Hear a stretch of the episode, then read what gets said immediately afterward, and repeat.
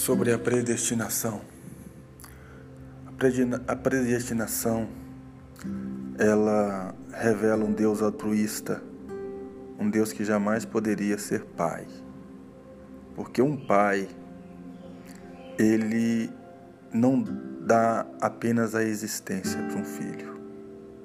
Um pai ele traz a existência, mas ele dá ao filho o direito à vida predestinação seria isto: Deus deu ao homem a existência, mas não deu ao homem o poder de viver, nem o poder de morrer. Porque se tudo já é predestinado, o homem não tem direito à vida. Ele apenas existe para de alguma forma, vivenciar algo que um Deus altruísta, egoísta, determinou que ele vivesse, tanto sofrer como se alegrar. Então, nós sabemos que a predestinação bíblica é aquela predestinação voltada à salvação, porque todos nós estamos predestinados a ser salvos somente em Cristo Jesus. Porque Cristo é a salvação predestinada antes mesmo da fundação do mundo, que é o primeiro dia, haja luz e houve luz. E Deus, ele quer, deseja que todos sejam salvos. A vontade de Deus é que todos sejam salvos. 1 Timóteo 1, 2.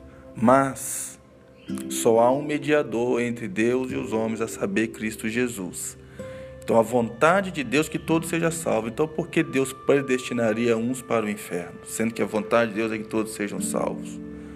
Também, Jesus disse: Entrai pela porta estreita, que conduz à salvação, porque larga o caminho que leva à morte. Já que eu posso escolher entre a porta estreita e eu posso escolher, devo escolher entre a porta larga, significa que o Senhor me deu o arbítrio para me viver, para me escolher, escolher entre a vida e a morte.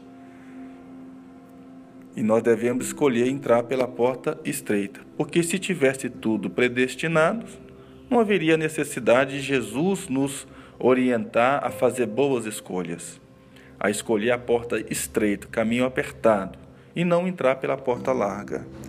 Então a predestinação bíblica correta é para salvação, porque toda nossa salvação está predestinada antes mesmo da fundação do mundo em Cristo Jesus.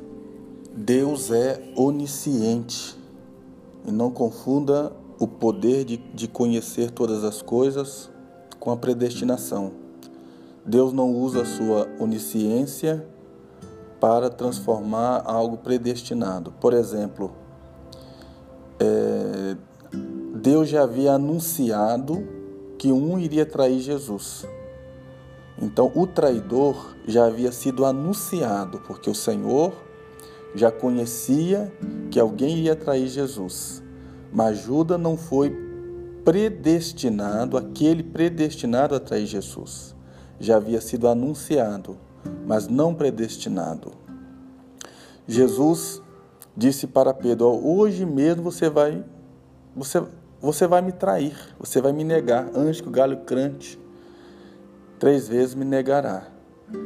Então o Senhor, ele anunciou porque ele conhece o nosso amanhã, mas ele não predestinou o Pedro à traição. Ele apenas conheceu o futuro, o amanhã, e anunciou.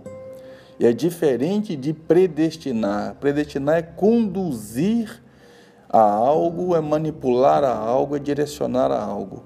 E o Senhor deu ao homem o direito da vida. De agora em diante, o reino dos céus é tomado por esforço.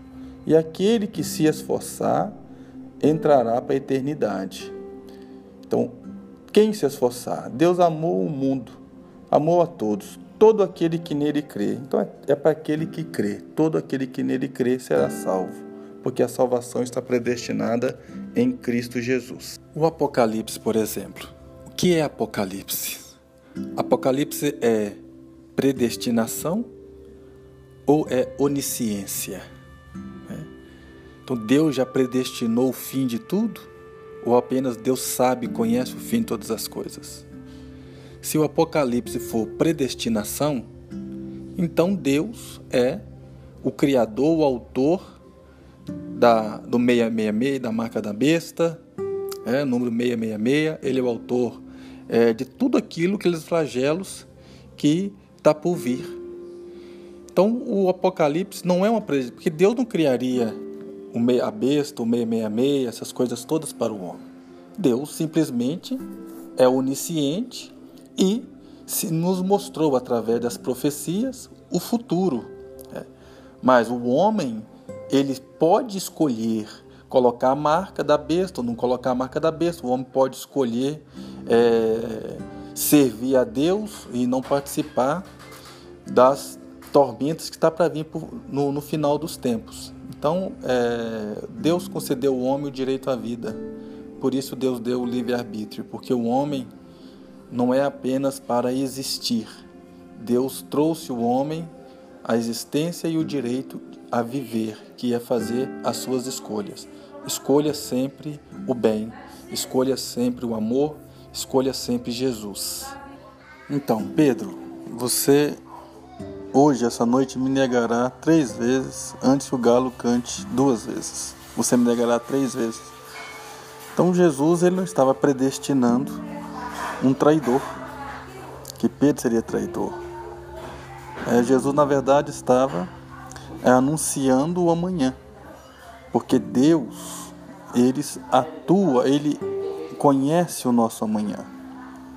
Deus, ele é onisciente, ele, ele sabe todas as coisas. Até os nossos dias, eles foram contados antes mesmo de nós nascermos. Então não existe a predestinação do homem existe a onisciência. Deus concedeu ao homem o livre-arbítrio. A única predestinação que tem é a, pre, a da salvação, que todos nós somos predestinados desde Adão, quando o animal teve que morrer, a Moisés, a lei de Moisés e a Cristo. Ou seja, a predestinação do homem está toda ela voltada ao Cordeiro de Deus, que é Cristo Jesus. Se alguém quiser vir após mim, negue a si mesmo. Então, se alguém quiser, isso é livre-arbítrio. Eu posso escolher e eu posso não escolher. Então, Jesus deixou claro que nós vivemos, não é a predestinação. Deus nos deu o direito à vida, Deus nos